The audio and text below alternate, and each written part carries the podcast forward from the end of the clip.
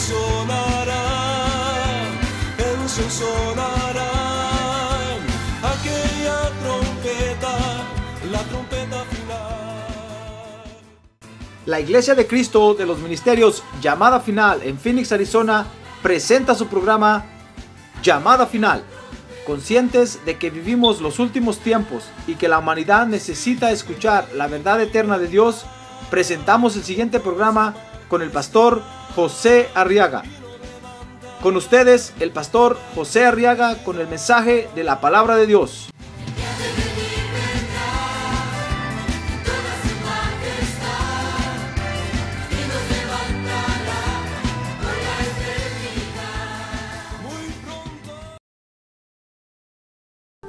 Dice Jeremías capítulo 29, verso 11. Porque yo sé los planes que tengo para vosotros. Esta es la palabra de Dios para usted, hermano. Declara el Señor. Planes de bienestar y no de calamidad. Para darnos un futuro y una esperanza. Me invocaréis y vendréis a rogarme y yo os escucharé. Me buscaréis y me encontraréis cuando me busquéis de todo corazón. Me dejaré hallar de vosotros, declara el Señor, y restauraré vuestro bienestar. Y os reuniré de todas las naciones y de todos los lugares a donde os expulsé. Declara el Señor, y os traeré de nuevo al lugar de donde os envié al destierro.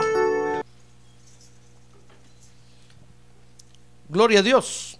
Fíjese que cuando Judá, el reino del sur, usted sabe que Israel se dividió en dos partes, ¿verdad? Y una fue el reino del norte y otra fue el reino del sur. Y el reino del sur se llamaba Judá. Pues cuando el reino del sur fue llevado al cautiverio, porque los babilónicos se los llevaron cautivos, fíjese que iban en pleno conocimiento de que Dios los desterraba. Porque antes de que se fueran, Dios les dio esta profecía y dice Jeremías 29 días que el Señor les dijo, cuando se le hayan cumplido a, Babilonia 70 años, yo os visitaré y cumpliré mi buena palabra de haceros volver a este lugar. Antes de que se fueran, el Señor les fue a decir, miren, se van a ir al destierro, pero solo son 70 años. Cuando se cumplan los 70 años allá en Babilonia, entonces yo los voy a hacer regresar a este lugar. Y al cabo de esos 70 años, fíjese hermano, Dios los regresó del cautiverio, es decir, Dios cumplió su palabra. Porque a través de ese trato, hermano, de 70 años, habría conmigo 70 años Mire, toda una vida, hermano. Algunos no logran llegar a 70. En el tiempo de Moisés, ya cuando Moisés escribió un salmo, dijo ahí, en estos días los más robustos llegan a 80 años. Imagínese ahora, hermano. Ya ni a 50. Era toda una vida, pero, pero en ese trato de 70 años, Fíjese que Judá iba a aprender a amar su relación con Dios, hermano. Pareciera exagerado el trato, pareciera muy duro, pero era lo necesario. ¿Sabe usted que Dios es justo, verdad? A ver, diga, Dios es justo. Sí, y Dios sabe lo que necesitamos y, eso es lo que permite en nuestra vida.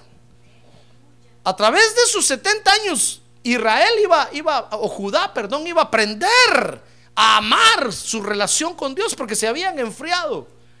Ya no les importaba el culto a Dios, ya no les importaba la palabra de Dios, ya no, entonces Dios dijo, "No, no, no, no.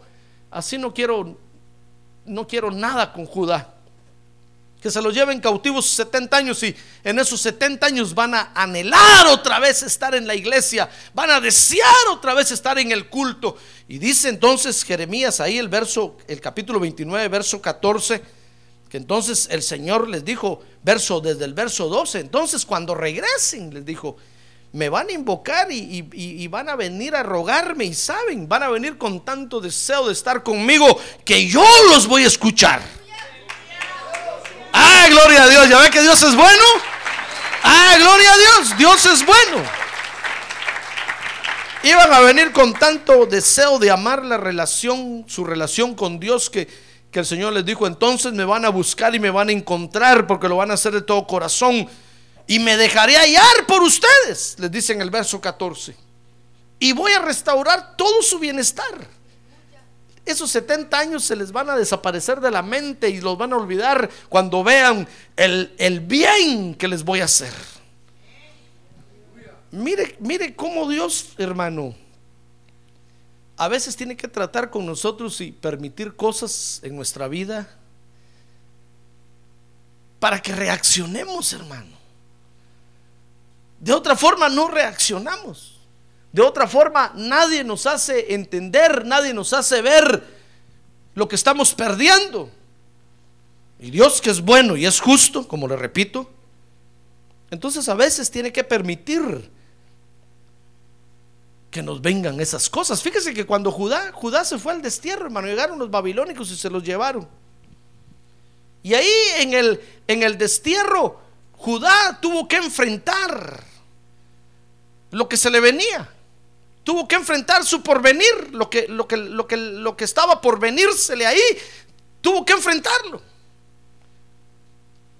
Y Dios se los dijo con anticipación, les dijo, miren, cuando, cuando se vayan para allá, tienen que enfrentar lo, lo que, lo que les venga. No quiero verlos llorar, ni lamentarse, ni, ni titubear, ni, ni nada. Enfréntenlo. Miren lo que Dios hace con nosotros. ¿Sabe usted que uno de los nombres de Dios es Jehová de los ejércitos, verdad? Ah, porque es un Dios guerrero, hermano. Y nos quiere enseñar a nosotros a pelear también, a ser guerreros como Él. Ah, gloria a Dios. Gloria a Dios. Gloria a Dios. Mire, cuando, cuando Dios permite algo en nuestra vida, hermano, aprovecha de una vez, de una vez a que suceda eso para trabajar todas las áreas de nuestra vida. ¿No cree usted que Dios eh, gasta pólvoras en sanate, como se dice, hermano? No, cuando Dios permite algo en la vida de usted, hermano, es porque tiene planificado ya todo lo que va a trabajar en su vida. Y eso fue lo que pasó con Judá. Les dijo, miren, vayan y enfrenten, enfrenten lo que les viene por delante, enfréntenlo, enfréntenlo. No se hagan para atrás, no se rajen, no se achicopalen.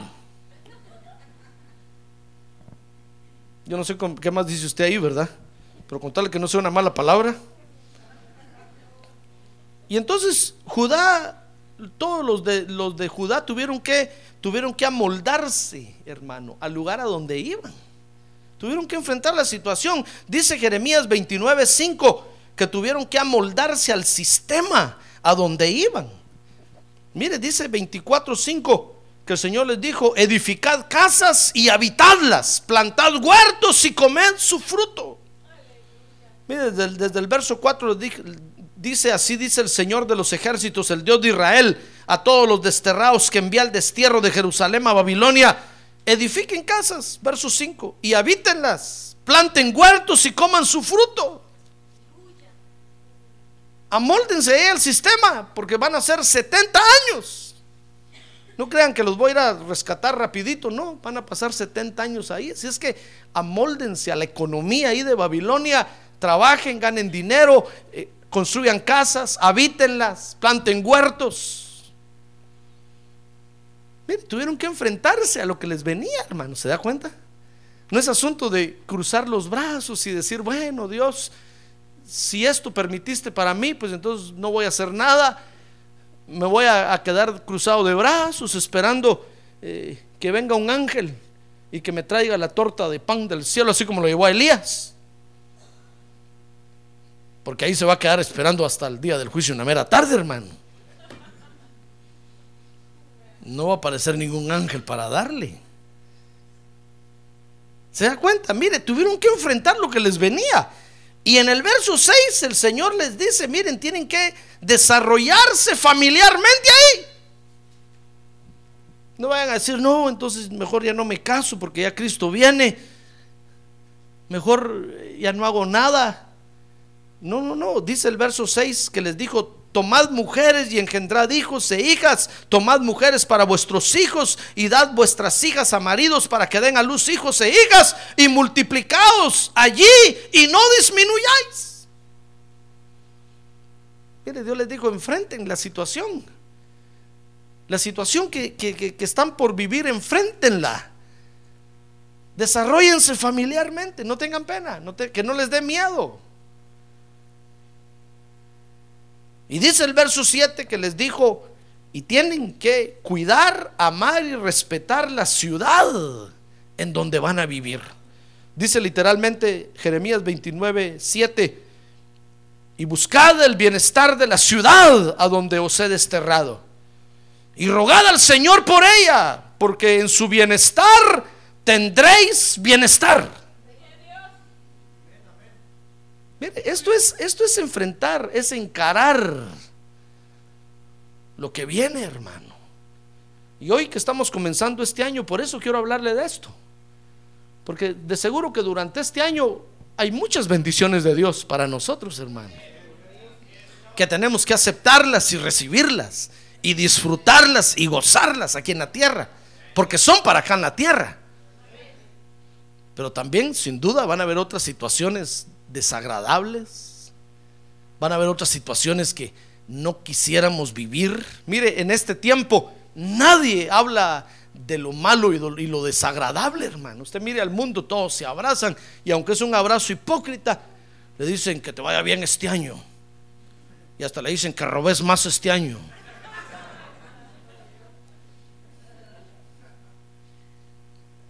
Y se felicitan unos a otros y, le dicen, este año me fue muy bien, vieras todo lo que hice, pues este año que hagas más. Y, nadie habla, nadie le dice, ¿y qué vas a hacer con, con los días difíciles que se te vienen? Todos, nadie quiere oír de eso, hermano. Nadie quiere oír, todos se desean lo mejor y lo bueno. Pero no, hermano, nosotros el pueblo de Dios hemos sido enseñados por Dios que sí, vamos a tener bendiciones y muchas cosas buenas que disfrutar, pero también van a haber momentos desagradables, momentos críticos, circunstancias negativas que tenemos que enfrentar. Pues tenemos que enfrentarlas, hermano. No se le vaya a ocurrir a usted salir de la tierra antes de tiempo. No se le va a ocurrir agarrar una pistola y decir, no, pastor, esta vida ya no la aguanto. Y pum. No se le va a ocurrir decir, no, este matrimonio no vale nada, lo rompo. No se le va, no hermano, lo que viene hay que enfrentarlo. Mire, tenemos que amoldarnos al sistema de este mundo. No se le va a ocurrir, ocurrir asaltar a alguien ahí en la calle y robarle con tal de comprar una casa, hermano. No, no, no, no. Amóldese al sistema, trabaje. Y entonces va a producir y va a poder comprar. No se le va a ocurrir pensar, bueno, voy a ver a quién estafo este año. Voy a comenzar con el pastor. Como tiene cara de buena gente, le voy a ir a decir que me quedé sin trabajo no, no, porque no, hermano, no, usted amóldese al sistema legal, pues, y trabaje y, va a producir. Desarrollase familiarmente, hermano. Las situaciones hay que enfrentarlas y encararlas. Mire, Judá tuvo que enfrentar todas estas situaciones y dice Jeremías 29, 8 que el Señor les dijo, ah, y saben, lo más importante, tienen que crecer espiritualmente buscando a Dios. Dice Jeremías 29, 8. Porque así dice el Señor de los ejércitos, el Dios de Israel, no os engañen vuestros profetas que están en medio de vosotros, ni vuestros adivinos, ni escuchéis los sueños que sueñan, porque os profetizan falsamente en mi nombre, no los he enviado, declara el Señor. ¿Sabe? Ahí les está diciendo, aprendan a discernir, crezcan espiritualmente, que no les den gato por liebre. Que no les digan que es evangelio lo que no es evangelio. Que no les prediquen cualquier cosa. Crezcan espiritualmente para que puedan discernir dónde estoy yo. Eso es lo que el Señor les está diciendo ahí. Entonces, mire todas las cosas, por lo menos cuatro áreas que tenían ellos que enfrentar y tenían que encarar, hermano. No podían esconderse de eso. No se le va a ocurrir ya el día martes decir, bueno, ya no voy a la iglesia, ya fui, ya fui el primero de enero. Ya es suficiente, ya tengo toda la bendición para todo el año. Ahora hasta el otro primero de enero, si cae domingo. Como va a caer lunes, yo ya vi que va a caer lunes. No va a haber culto en la iglesia. Entonces me escapo de ir. No, hermano, no se va a ocurrir decir eso. No, hay que encarar la situación. Mire, usted es un creyente, un hijo de Dios. Y tiene que venir a la iglesia, hermano. ¿Cómo no quisiera decirle yo, no tenga pena, no venga, ya, olvídese? Compre mis cassettes y escúchelos en su casa.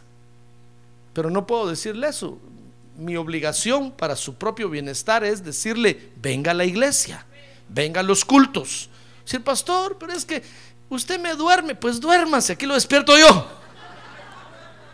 Pastor, pero es que se me hace pesado oírlo. Venga, aquí yo le voy a suavizar un poco el asunto, hermano. Pero venga, venga, venga. Usted es un creyente. No tiene otro lugar a donde ir, sino únicamente venir a buscar a Dios. Ah, gloria a Dios, únicamente aprender de Dios. Gloria a Dios. Hay que encarar el asunto, hermano. No se puede usted esconder. No puede hacer como, como el avestruz que solo mete la cabeza en el hoyo creyendo que va a estar bien escondida. Y todo el plumaje lo deja afuera, hermano. Porque piensa y dice, pues eso lo agrego yo, pues no sé qué piensa el avestruz, pero... Y dice, quizás me confundan con un cactus. Entonces llegan los cazadores, hermano, y la miran y ¡pum! Ahí, ahí la matan. Usted no puede ser como el avestruz, esconder la cabeza por allá y, olvidar, querer olvidar, querer evadir lo que tiene que enfrentar, hermano. No se puede.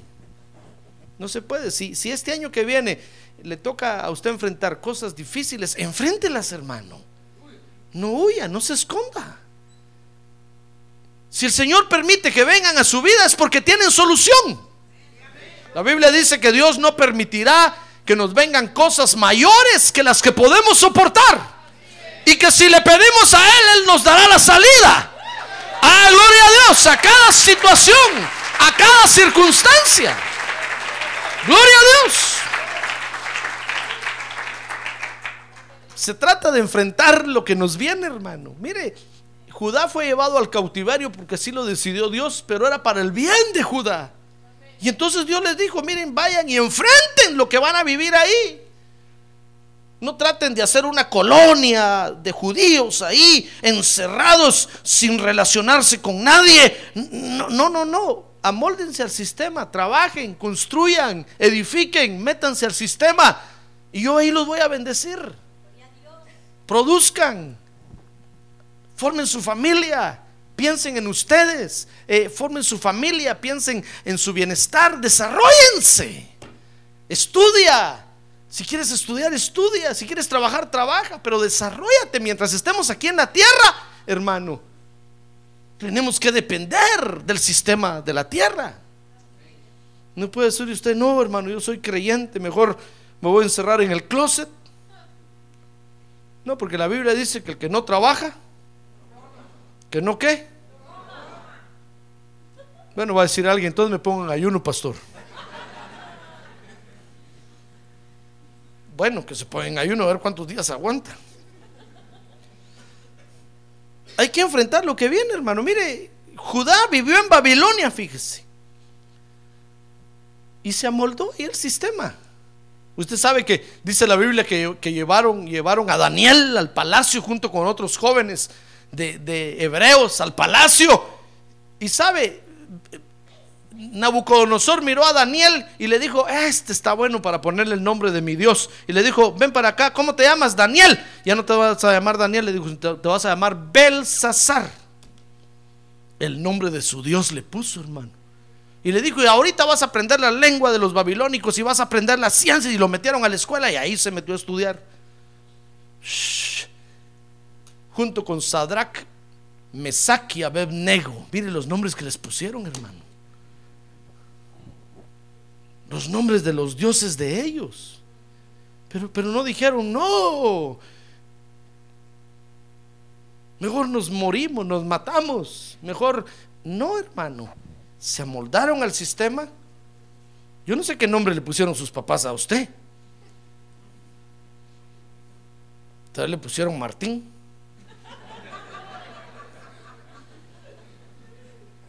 Porque se acordaron de San Martín de Porres, hermano. Vez le pusieron Diego. Yo no sé qué nombre. A mí me pusieron Alfredo, ¿sabe? Cuando yo nací, dijeron, se va a llamar José. Dijeron, sí, José. ¿José qué? Entonces miraron el calendario, día de San Alfredo. José Alfredo que se llame. Los nombres de los dioses de ellos nos pusieron, hermano. Pero ahora estamos bajo otro nombre más poderoso. Ah, que se llama Jesucristo. Por eso no importa qué nombre le hayan puesto a usted, ahora usted está bajo el nombre de Jesucristo. El nombre que es sobre todo nombre, dice la Biblia. Así que no viva triste por su nombre.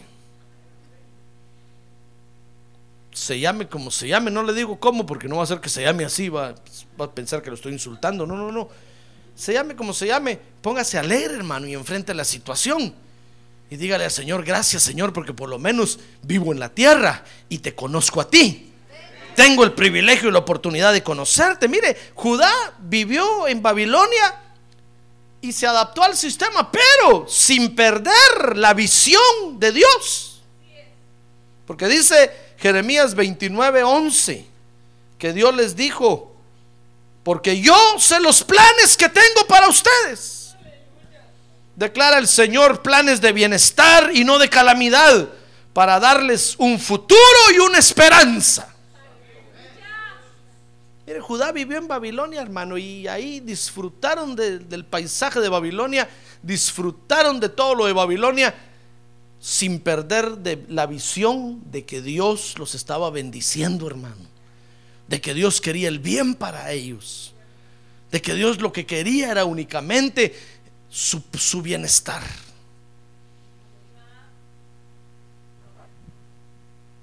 Y nosotros de igual manera, hermano, ahora que estamos en la tierra, ¿sabe usted que la tierra no es nuestra casa, verdad? Sí, no es nuestra casa. ¿Cuánto siento decírselo? Pero dice la Biblia que nosotros tenemos una morada celestial. Somos ciudadanos de la patria celestial. Y aquí solo estamos de paso. Solo estamos de paso. ¡Ah, gloria a Dios! Y pronto volaremos hacia nuestra patria celestial. No en un avión ni en el Challenger, sino el Señor mismo nos levantará, dice la Biblia. Esta no es nuestra morada, hermano. Solo estamos de paso, pero mientras estamos aquí tenemos que disfrutar estar aquí. Dios no, no, no le permitió venir a usted a la tierra para que aquí viva en la tierra amargado, triste, enojado, peleando con todo el mundo. No, hermano. Dios nos mandó a la tierra para que disfrutemos de aquí de la tierra. Para que usted agarre al árbol y agarre a la flor y la acaricie, hermano. Y diga qué bonitas flores Dios hace y disfrute de todo lo que tiene la tierra. Pero sin olvidar a Dios. Sin olvidar que Dios lo que quiere para usted aquí es su bienestar. Es darle un futuro a usted y una esperanza. Por eso no se olvide de Dios, hermano. Tal vez usted dirá, bueno, pastor, ahí nos vemos hasta el año entrante, entonces me voy a disfrutar del mundial. No se va a ir a Alemania, ¿verdad? Me voy a disfrutar del mundial. Usted dijo que hay que disfrutar, así es que me voy. Sí, pero no se olvide de Dios, hermano. Hay que disfrutar, pero sin, sin perder la visión de por qué Dios nos ha permitido venir a la tierra, hermano. Mire, Judá vivió, vivió en Babilonia sin perder esa visión. Y ahora nos toca a usted y a mí vivir aquí en la tierra como desterrados del lugar de donde realmente somos. Y ahora, aquí en la tierra, entonces tenemos que enfrentar, fíjese hermano, lo por venir. Hoy que estamos comenzando este año, yo no sé qué le va a pasar a usted. No sé qué vaya a vivir usted. Entonces, pastor, ¿por qué no mejor no me desea todo lo bueno? No, pero es que tengo que ser real con usted, hermano. Yo sería un mentiroso si le digo aquí no tenga pena, le va a ir bien calidad todo este año, no va, se va a enfermar, no se va a morir, va, siempre va a tener trabajo. ¿Y si mañana lo agarra la migra? Por eso vine vestido de migra yo hoy.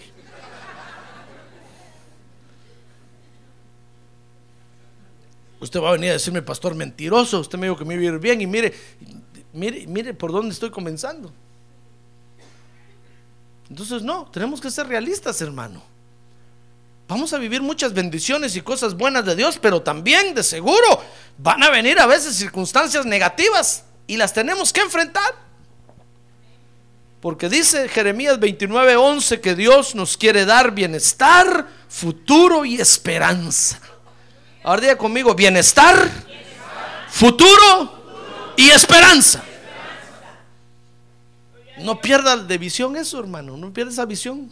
Eso es lo que Dios quiere para usted. Lo único que Dios quiere es bendecirlo, amarlo, cuidarlo, trabajarlo. Para cuando tengamos que salir a la patria celestial. Por eso es que tenemos que aprender, fíjese.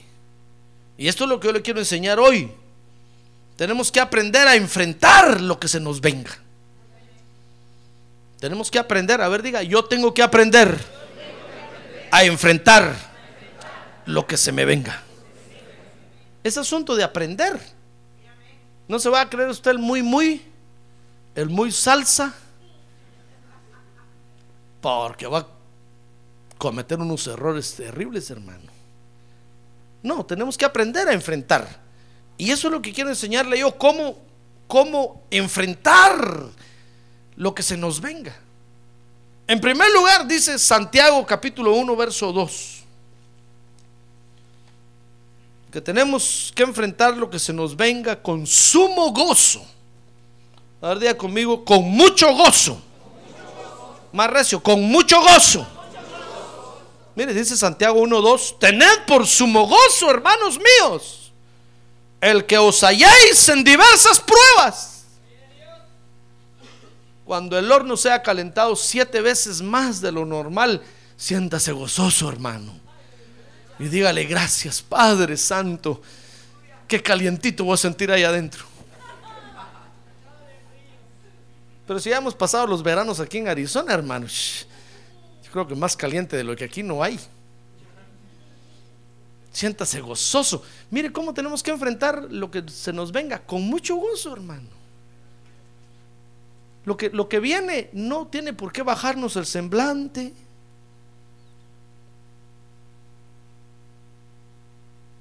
No tiene por qué amargarnos la vida. No, si Dios lo está permitiendo es porque es la medida que podemos dar. Si no, Dios no lo permitiría, hermano. El día que Dios mire, ¿sabe? El día, dice, dice el libro, dice Isaías que el día que Dios mira que a usted le viene algo por delante que no va a soportar, ¿sabe qué hace Dios? Prefiere en ese momento mejor llevárselo. Porque Dios dice, no, no, no, no, no va a aguantar, no va a aguantar. Tráiganmelo ya, tráiganmelo. Y ese día tendremos que ir a otro entierro, como al que vamos a ir el miércoles.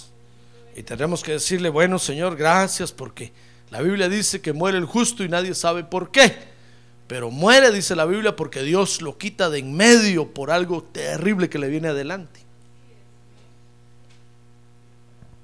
Pero mientras Dios vea que usted lo puede soportar, Dios va a decir, muy bien, abran la puerta, suelten al toro.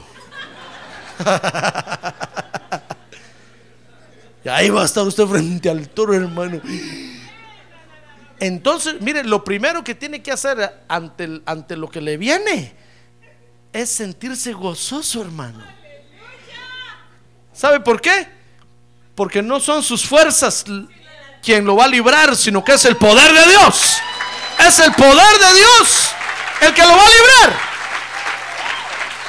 gloria a Dios. A diga, gloria a Dios.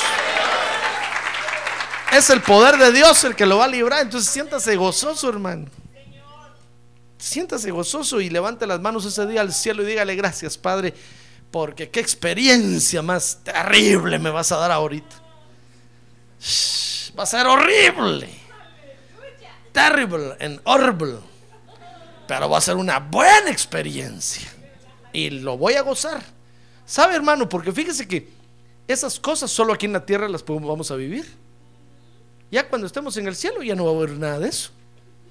Y cuando usted esté en el cielo le va a estar diciendo, Señor Jesús, ¿por qué no me das una prueba así como aquellas que en la tierra? Un poquito, el Señor va a decir, aquí ya no. Eso ya terminó. Y aunque usted se le ponga de rodillas, Señor, por favor, una sacudida, si quiere un medio temblor. El Señor va a decir, no, eso ya, ya no, olvídate, tú ya eres como yo. Estamos sobre todo eso. Allá aunque usted pida un poquito, ya no hay, hermano. Aquí es donde usted va a ver el problema venírsele encima. Entonces hay que disfrutarlo. Amén. Que no lo va a matar, el problema no lo va a matar. Lo que va a hacer es hacer lo que usted ame más, estar con Dios. Ese día vamos a tener cultos los lunes, los martes, los miércoles, los jueves, los viernes, sábado, domingo. ¡Ah! Todos los días de la semana. Gloria a Dios. Gloria a Dios. Y el día domingo vamos a tener unos cinco cultos durante todo el día, porque no, van no vamos a caber todos aquí, hermano. Mientras el Señor nos permite construir nuestro templo más grande. Eso es todo lo que Dios quiere. Entonces, lo primero que tenemos que hacer, hermano, aprenda hoy. A ver, dígale que tiene un lado, aprenda hoy, hermano. Aprenda el primer día del, año, perdón, aprenda. Lo primero que tenemos que hacer es recibir lo que viene con mucho gozo. Con mucho gozo. Porque dice Santiago 1.3 que va a venir eso con un propósito. Dice, sabiendo que la prueba de vuestra fe produce paciencia. Entonces, tiene un propósito eso. Por eso tenemos que recibirlo con mucho gusto, con mucho gozo. Segundo, segunda cosa que tenemos que aprender para enfrentar lo que viene. Santiago 1:5. Tenemos que enfrentarlo con sabiduría, dice, pero si alguno de vosotros se ve falto de sabiduría, que la pida a Dios, el cual da a todos abundantemente y sin reproche, y le será dada. Entonces, tenemos que enfrentar las situaciones con sabiduría, hermano. A ver, diga conmigo, con sabiduría. Con sabiduría. Porque dice Santiago ahí 1, 8 y 9 que en medio de los problemas y las circunstancias negativas podemos ofender a otros, hermano. Y cuando usted salga allá al otro lado y diga, gracias a Dios salí del asunto, el Espíritu Santo le va a decir, sí, ya saliste, pero mira cuántos heriste. Regresa y anda a pedirles perdón. Entonces va a tener usted que ir a tocar puerta por puerta. Hermano, fulano, no lo quiero ver a usted abusivo. Usted va a decir, solo vengo a pedirle perdón, perdóneme. Entonces le va a decir, así lo quería ver, ¿verdad? Póngase de rodillas si usted de rodillas. Porque usted me lo pide, pero me perdona. Si se pone de rodillas, sí, perdón, lo perdono. Ay, hermano. Y si no encuentra al hermano o la hermana fulana, ¿qué va a hacer? Va a tener que viajar a donde esté a pedirle perdón, es decir, por teléfono. ¿Estará la hermanita fulana? Sí, ¿de parte de quién? De José Arriaga. Uy, no, a usted no lo quiere ver ni en pintura. No, dígale que solo llamo para pedirle perdón. Dice que tiene que venir personalmente.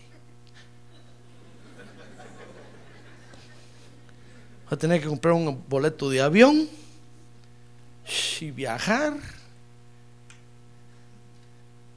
a pedir perdón, hermano. Entonces, lo que viene tenemos que enfrentarlo con sabiduría. Si no, vamos a ofender a un montón y usted no va a salir de la tierra sin antes ponerse a cuentas con todos, hermano. ¿Se da cuenta? Entonces, con sabiduría. Y dice Santiago 1.12 que tenemos que enfrentar lo que se nos viene con mucha perseverancia. A ver, diga conmigo, perseverancia. Dice Santiago 1.12, bienaventurado el hombre que persevera bajo la prueba. Porque una vez que ha sido aprobado, recibirá la corona de la vida que el Señor ha prometido a los que le aman. Entonces, con perseverancia, hermano, porque al final Dios nos va a galardonar. Entonces, con perseverancia. Con, conmigo, con perseverancia. ¿Sabe por qué lo hago repetir esto, hermano? Porque yo me he dado cuenta que los creyentes cuando tienen problemas es cuando se ausentan de la iglesia. Es un error. Es cuando más deben de perseverar, hermano.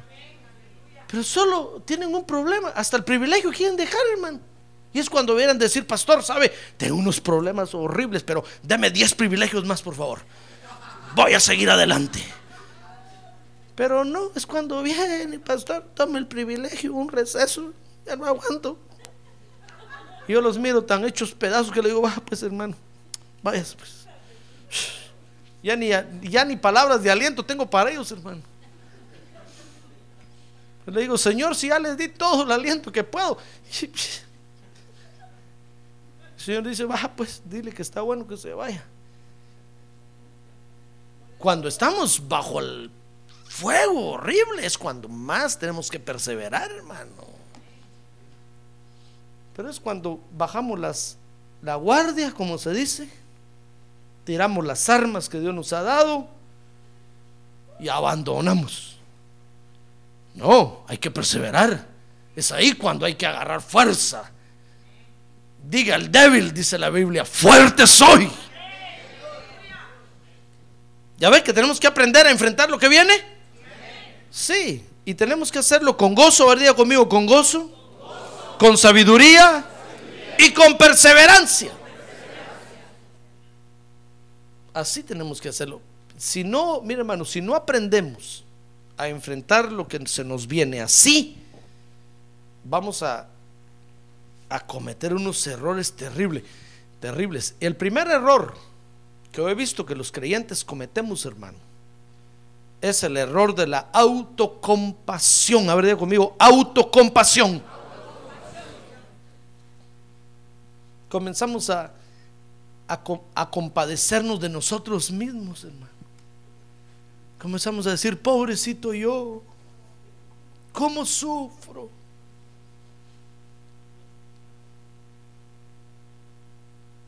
Nadie vive lo que yo vivo. Las esposas dicen, qué marido el que me tocó. Y los esposos dicen, qué mujer la que escogí. Todos se autocompadecen. ¿Sabe, hermano? Fíjese que la autocompasión trae miseria. Cuanto más usted se autocompadece, más miserable se hace. Por eso los demonios bailan a gogo y rock and roll, cuando lo oyen a usted decir, ay, cómo sufro. Es que soy latino. Es que soy pobrecito. Es que como no estudié. Es que como mis papás eran muy pobres. Por eso fue que cuando Pedro se le acercó a Jesús y le dijo, Señor, no te acontezca ir a la cruz, pobre tú.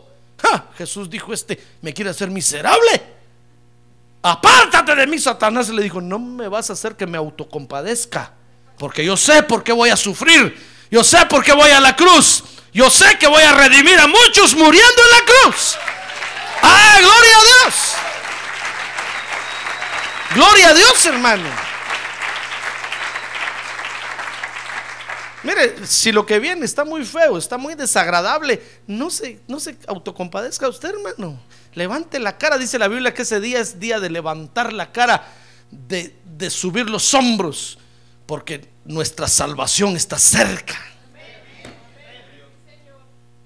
Y con mucho gozo enfrentarlo, hermano. Sentirse privilegiado, porque eso solo lo va a vivir aquí en la tierra. Los creyentes nos autocompadecemos y eso nos trae miseria. Mi hermano, nos hacemos más miserables cuando nos autocompadecemos. Otro error que cometemos, fíjese, si no aprendemos a enfrentar lo que viene, es que comenzamos a mostrar nuestra debilidad. Comenzamos a decirle a todo el mundo, ah, es que yo no aguanto eso. No aguanto que digan eso, no aguanto. Y empezamos a mostrar. Y sabe, al mostrar nuestra debilidad, hermano, únicamente hacemos que el enemigo se fortalezca. Miren lo que le pasó a Sansón. ¿Se acuerda de Sansón? El Sansón. Cuando le mostró su debilidad a Lila porque pensó que era amor. ¡Ja! Dalila dijo, ¿qué armas me está dando este pobre? Hoy acabo con él. Y lo dejó pelón. Le mostró su debilidad a Sansón. Y Dalila se fortaleció, hermano. Y dice que lo durmió en sus piernas. Le hizo piojito, piojito, piojito.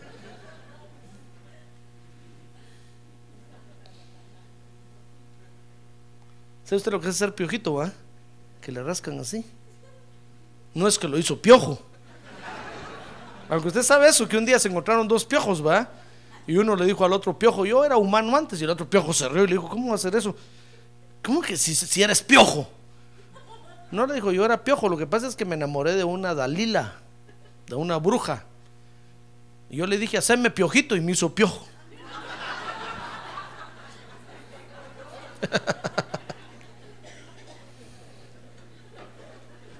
Pero hacer piojo es que le rascan a uno la cabeza, así uno se queda. Especialmente si uno está un poco pelón.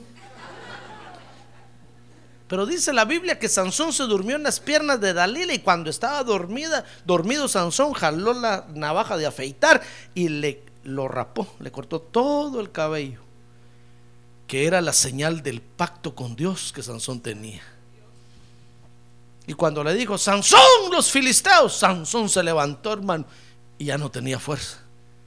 Entonces lo agarraron, lo apresaron y acabaron con él. Entonces, otro problema que nosotros tenemos es que si no sabemos enfrentar lo que se nos viene, es que mostramos nuestra debilidad, hermano. Y con la debilidad el enemigo se fortalece. Y no nos va a dar tregua. Vamos a sufrir más. Otro error que cometemos. ¿Quieres saber? ¿Quieres seguir conociendo los errores que cometemos? Amén. Otro error que cometemos es que comenzamos a confiar en nosotros mismos, hermano. Ante el problema que tiene, decimos, no, yo, yo, la, voy a, la voy a hacer, yo voy a salir de ahí, eso. Si yo soy bueno.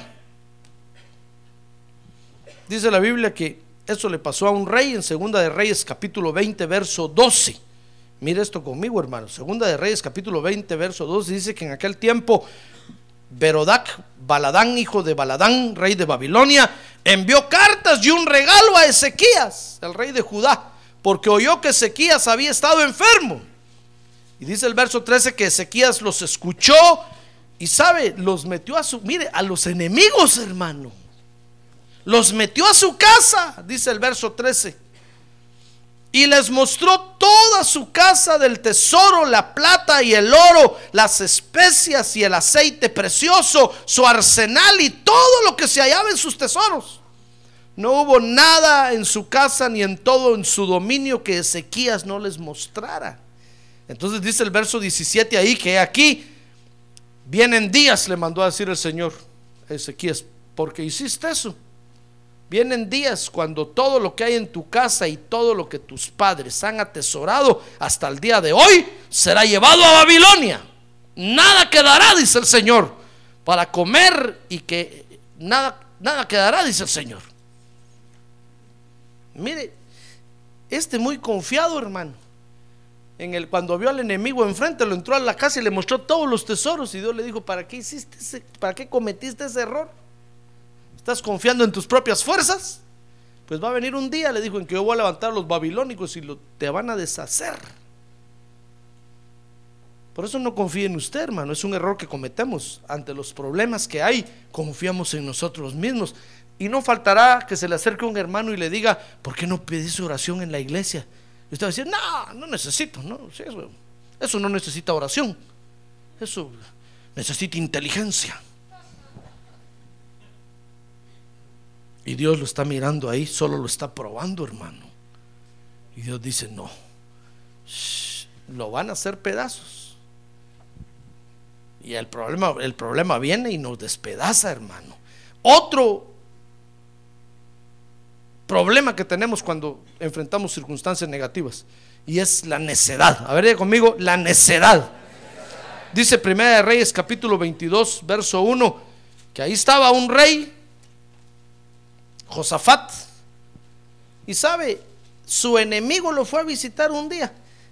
No, dice el verso 2, y sucedió que al tercer año Josafat, rey de Judá, descendió a visitar al rey de Israel. Mire, él fue a visitar al enemigo.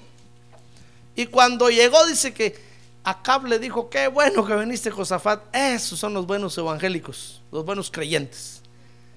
Qué bueno, pasa adelante, sentate. Y dice que estaba ahí, le dijo, sabes, tenemos unos enemigos aquí arribita, ¿por qué no vamos a pelear contra ellos? Necio, Dios le había dicho que no fuera, hermano. Dios le había dicho a Josafat que no se hiciera alianzas con Acab. Y necio, mire ese día, por poco y se muere. Por, se escapó así de que lo mataran. Por eso no hay que ser necios, hermano frente al problema, frente a la necesidad, no sea necio. A ver, diga, fuera la necedad. En el nombre de Jesús. Y por último, hermano, cuando estamos frente a problemas feos, a veces nos rebelamos contra Dios. ¿Se acuerda de Eva? Dice Génesis 3:6 que Eva se rebeló, agarró del fruto porque lo vio agradable, bonito, hermoso, se lo comió. ¿Y sabe qué le trajo eso a Adán y Eva? La muerte. Entonces, hermano, ante los problemas, ante lo que se nos venga ahorita este año, yo no sé qué se nos va a venir, sabe que el anticristo está por aparecer, ¿verdad? ¿Sabe usted, verdad? Si usted vino a la vigilia y vio el documental ese, qué terrible documental, hermano. Si no vino, cuánto lo siento, no se vende.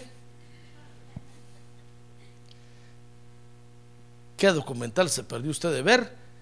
El anticristo está por aparecer. Yo no sé qué se nos va a venir este año, hermano. Pero sea lo que sea que se vaya a venir, enfrentémoslo.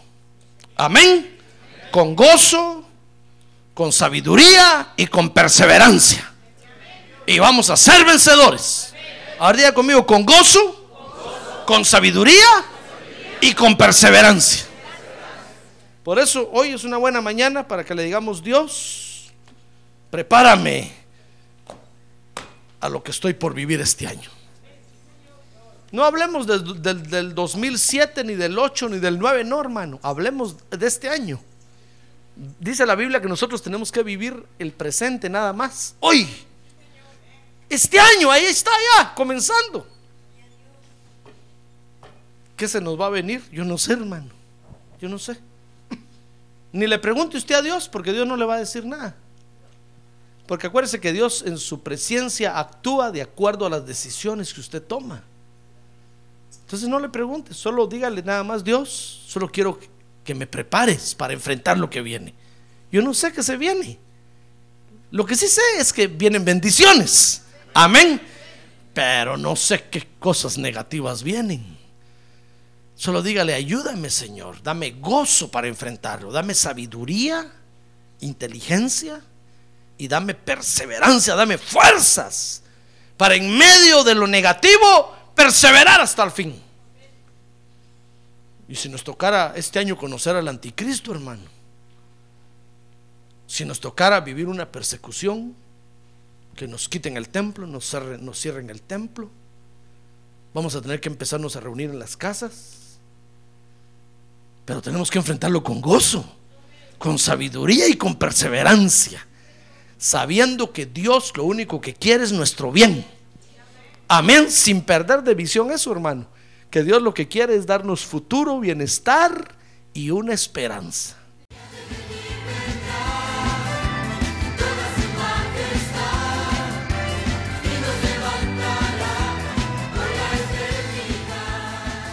La Iglesia de Cristo de los Ministerios Llamada Final en Phoenix, Arizona, cumpliendo con la comisión de Joel 2.1, presentó su programa Llamada Final.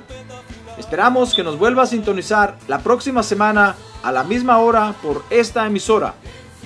Los invitamos a nuestras reuniones en el 6023 Norte 71 Drive, esquina con Bethany Home Road. Para mayor información puede llamarnos al 623-934-1259 o visitarnos en la internet al www.llamadafinalphoenix.com.